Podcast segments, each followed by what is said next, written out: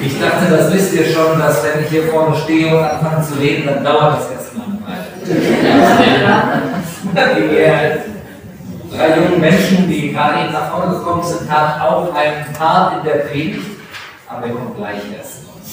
Äh, ich werde erstmal ein bisschen was vorlegen. Gnade sei mit euch und Friede von Gott in unserem Herrn Jesus Christus.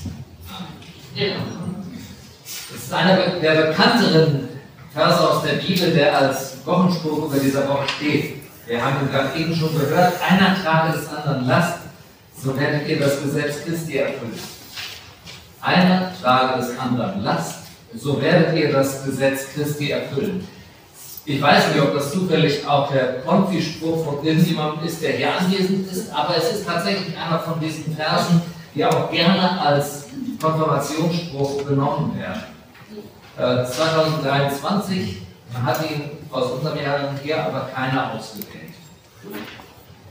Einer trage des anderen Last, so werden wir das Gesetz Christi erfüllen. Das klingt so ein bisschen wie ein Kalenderspruch. So ein kluger Spruch, eine Lebensweisheit, die sich irgendwie auch selbst erfüllt. Kurz und knapp formuliert, nachvollziehbar und einsichtig. Jeder versteht es auf Anhieb. Das ist ein bisschen so ähnlich wie die goldene Regel. Was du nicht willst, dass man dir tut, das stimmt auch keinem Gesetz. Ein tolles Prinzip. Und wenn sich alle daran halten, dann wird es auch allen gut gehen. Solche einfachen Grundsätze, solche einfachen Sprüche geben dem Leben eine gute Richtung. Und jeder weiß, was er zu tun hat. Es ist gut, wenn klare Regeln herrschen und wir sie verstehen können. Denn das Leben ist unübersichtlich und kompliziert genug. Also, einer trage des anderen Last, so werdet ihr das Gesetz Christi erfüllen. Was auf den ersten Blick so einfach daherkommt, wirft aber doch ein paar Fragen. Denn nach guter evangelischer Überzeugung können wir uns unser Heil nicht verdienen.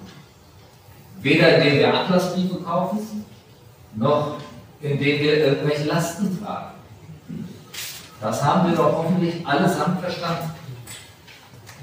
Obendrein ordnen wir Christus kein Gesetz zu. So werdet ihr das Gesetz Christi erfüllen. Aber in Christus ordnen wir kein Gesetz zu, sondern die frohe Botschaft. Denn wir wissen doch, entscheidend für uns ist kein Gesetz, sondern nur, dass Gott uns in Jesus Christus angenommen hat. Das ist die frohe Botschaft. Das ist ein Evangelium, wortwörtlich übersetzt. Und mit Martin Luther haben wir doch gelernt, in der Bibel nach Gesetz und Evangelium zu unterscheiden. Luther hat gesagt, in der Bibel finden wir beides, Gesetz und Evangelium. Forderung und Zusagen. Antworten und frohe Botschaft.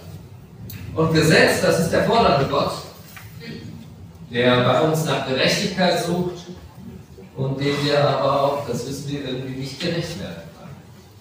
Das Gesetz ist mit seinen Forderungen gegen uns, Christus hingegen ist für uns. Er ist die frohe Botschaft, das Evangelium. Das habt ihr im Konfirmandenunterricht mitgekriegt oder vielleicht auch im Religionsunterricht in der Schule. Und das wissen wir hoffentlich alle miteinander. Trotzdem kommt jetzt der Wochenspruch mit einem Gesetz Christi um die Ecke. Noch dazu stellt, das klare, stellt er klare Anforderungen an uns, was wir zu tun haben. Das anderen Last tragen.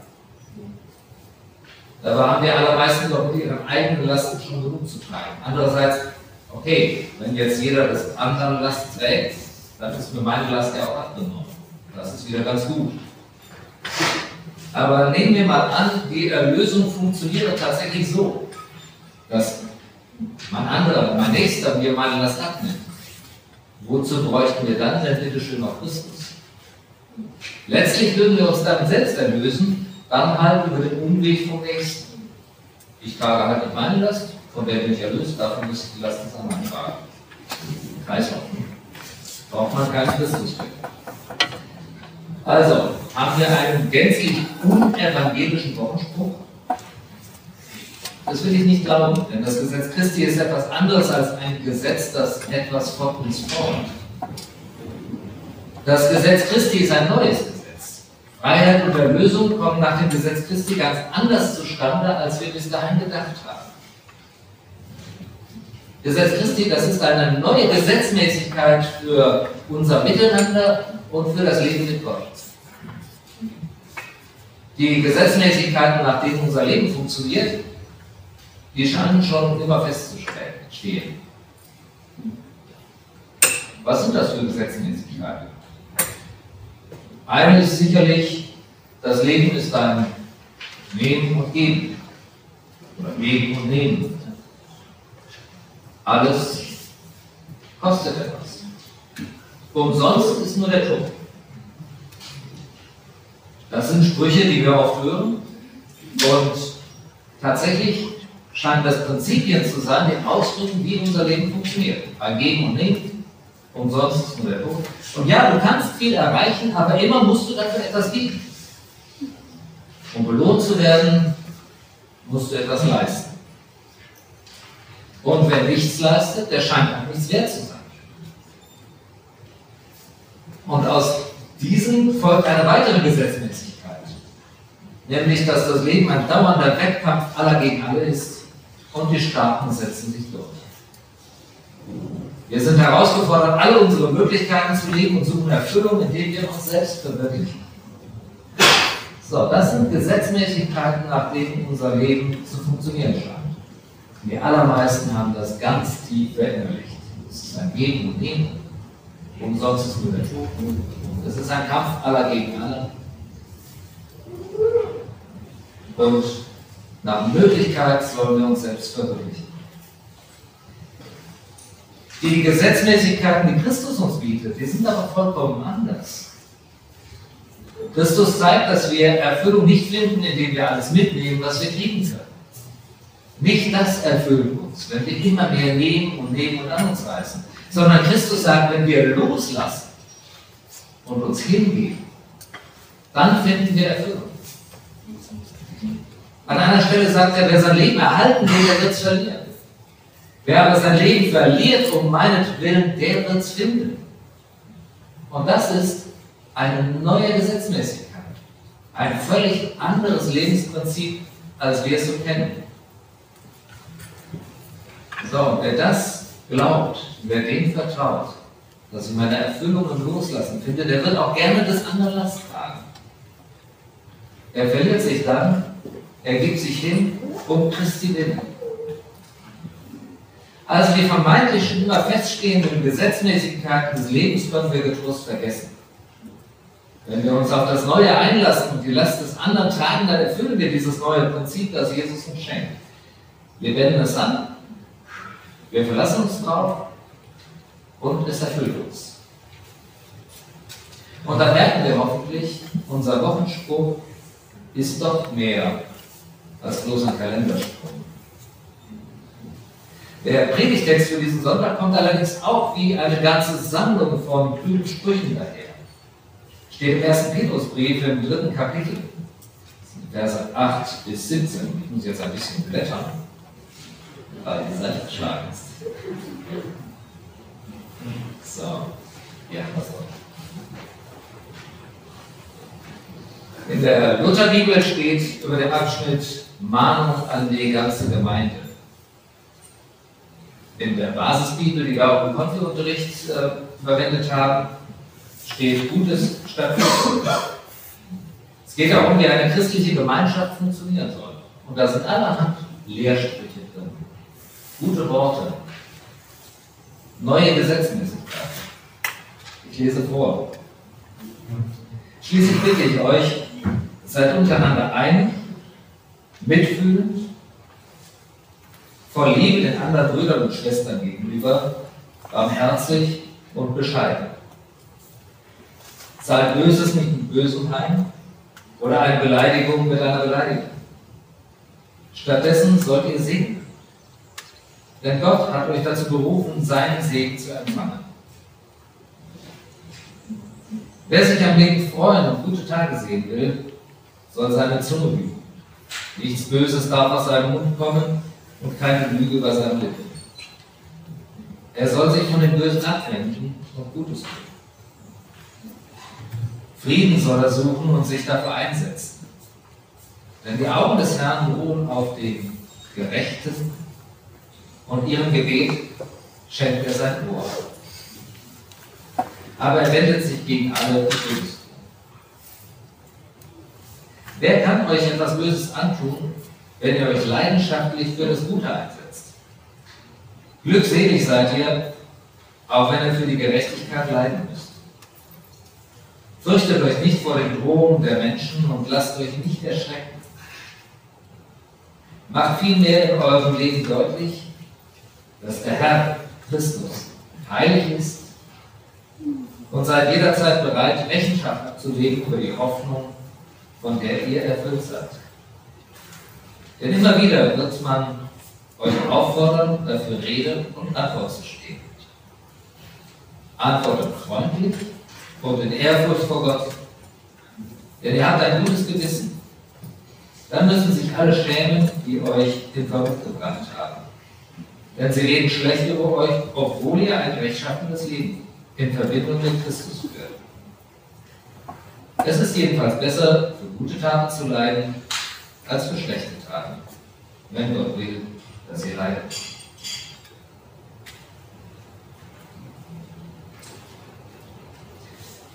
Wie sieht es aus, wenn Menschen nach den neuen Gesetzmäßigkeiten leben, die Christus bestätigt? Ein Christ zu sein, das erschöpft sich ja nicht darin, dass ich glaube, Christus rettet mich zu neuem Leben, aber bis dahin bleibt alles beim Alten. Sondern dieses neue Leben, die neuen Prinzipien in Christus, die sollen mich schon jetzt bestimmen. Denn falls das, was Christus sagt, wenn das, was Christus sagt, schon hier nicht funktioniert und jetzt nicht funktioniert, wie sollte es dann plötzlich in der Ewigkeit funktionieren? Ich glaube, wir dürfen schon hier und jetzt nach himmlischen Regeln und Gesetzmäßigkeiten leben. Also vergesst, dass es ein Nehmen und Geben ist. Vergesst, dass nur der Tod umsonst ist. Vergesst, dass es ein Kampf von jedem gegen jeden ist. Sondern lernt die neuen Gesetzmäßigkeiten kennen und wendet sie an. Denn das Leben funktioniert in Ewigkeit danach und darum funktioniert es auch hier. Und genau dazu will uns der Predigtext aus dem zweiten aus dem ersten Petrusbrief, Entschuldigung, ermutigen. Dabei zitiert er übrigens ganz viel aus der Heiligen Schrift, damals aus Psalm 34. Psalm 34, das ist auch so ein Psalm, der ganz viele gute Konfisprüche enthält. 2023, Sie ahnen das schon, hat sich kein Jugendlicher ein Wort aus dem Psalm 34 ausgesucht, aber da stehen viele gute Worte drin. Der Predigtext richtet sich übrigens an eine Gemeinde, die gewaltig unter Druck steht. Sie wird angefeindet und manche Christen, mancher Christ denkt wohl, es ist völlig egal, was ich tue, ich bin am Ende sowieso der Dumme. Ich werde immer angeklagt und beschimpft und gedemütigt werden. Und wenn das schon der Fall ist, könnte man ja auch Schluss draus ziehen, dann kann ich mich sowieso. Das ist ja völlig egal, wie ich mich benehme, dann kann ich mich auch daneben benehmen. Denn gerettet werde ich ja sowieso. Und was habe ich überhaupt noch mit diesen anderen Menschen zu tun? Wieso soll ich ihnen noch Gutes tun, wenn die so mit mir umgehen? Aber der Predigtext ermahnt dazu, auch hier und jetzt schon nach himmlischen Grundsätzen zu leben. Kein wie du mir, so ich dir, sondern stattdessen segnet, die euch fluchen. Warum können die Menschen das? Weil sie selbst reichlich Segen empfangen haben. Und warum können sie Frieden suchen? Weil wir wissen, es gibt Frieden. Wir leben nach neuen Gesetzmäßigkeiten und das dürfen ja und das sollen wir auch gerne allen zeigen. Seid jederzeit bereit, Rechenschaft abzulegen für die Hoffnung, von der ihr erfüllt seid. Denn immer wieder wird man euch auffordern, dafür Rede und Antwort zu stehen. Rede und Antwort stehen, Rechenschaft. Es ist der Vorstellungsgottesdienst der Konfirmandinnen und Konfirmanden und das ist eine prima Gelegenheit, Rechenschaft abzulegen. Manche Älteren erinnern sich vielleicht daran, dass es früher mal diese Prüfung gab, kurz vor der Konfirmation. Da sollten die Jugendlichen dann zeigen, was sie gelernt haben. Und wie gesagt, so eine Prüfung gibt es heute nicht. Sondern Vorstellungsgottesdienst bedeutet bei uns heute, das den Konfirmandinnen und Konfirmanden zeigen, wo sie gerade stehen im Glauben. Deswegen gestalten sie diesen Gottesdienst und deswegen haben sie sich auch ihre Konfisprüche ausgesucht. Haben eine Liste von bewährten Sprüchen bekommen und haben sich daraus Bibelworte, keine, Widersprüche, Bibelworte ausgesucht, Verse, die ausdrücken, was sie hoffen, was sie glauben und was ihnen wichtig ist. Und das ist gut, dass wir diese Worte ausgesucht haben, denn Worte prägen unser Bewusstsein. Worte prägen unsere Denkmuster. Mit Worten deuten wir die Welt und mit den Worten ordnen wir ein, wo wir stehen. Die Konfesprüche sind dieser ein Motto, unter das die Jugendlichen ihre Konfirmation, ihr Festmachen bei Gott stellen. Und drei Jugendliche sind bereit, uns heute Morgen ihren Konfispruch vorzustellen und zu erzählen, wieso er zu ihnen passt. Das sind Lukas und Christina und Elia. Ich bitte euch drei, dass ihr nach vorn kommt und uns euer Konfispruch sagt.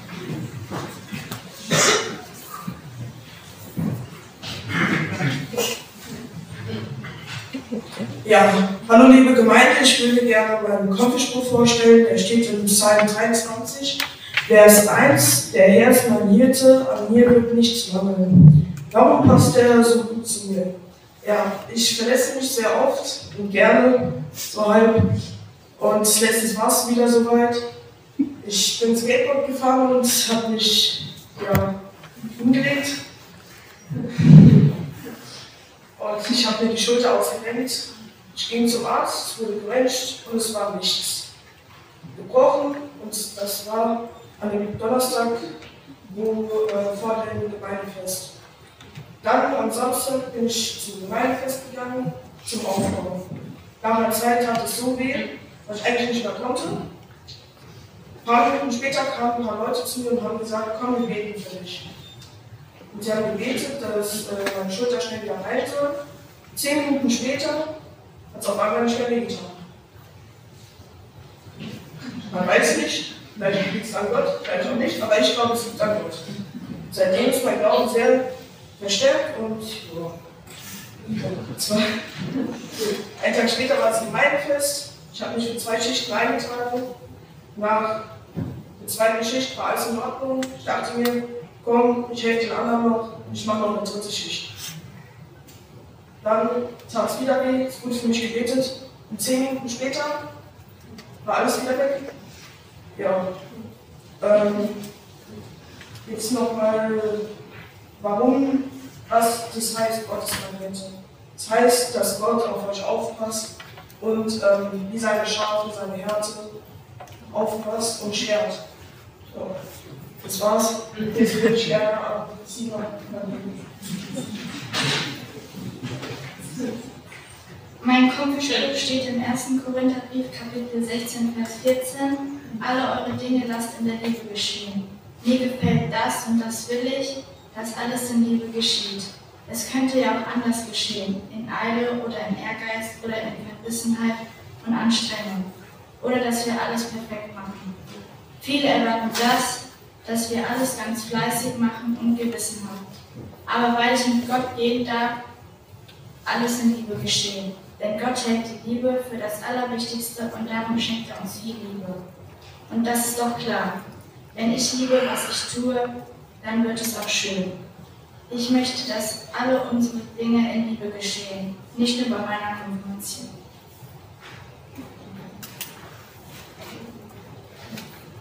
Gottes Licht und Gottes Leben. So, was möchte ich eigentlich damit sagen? Eigentlich möchte ich nur einen Vorgeschmack auf meinen Konflikt geben. Dieser lautet nämlich, Christus spricht, ich bin das Licht der Welt. Wer mir nachfolgt, wird nicht wandeln in Finsternis, sondern wird das Licht des Lebens haben. Das steht im Johannes-Evangelium, Kapitel 8, Vers 12. Licht ist Leben und es gibt Orientierung. Auf der Konfi-Freizeit haben wir ein Lied gesungen, das heißt My Lighthouse. Jesus ist auch für mich der Leuchtturm. In Dunkelheit finden, äh, findet sich niemand zurecht.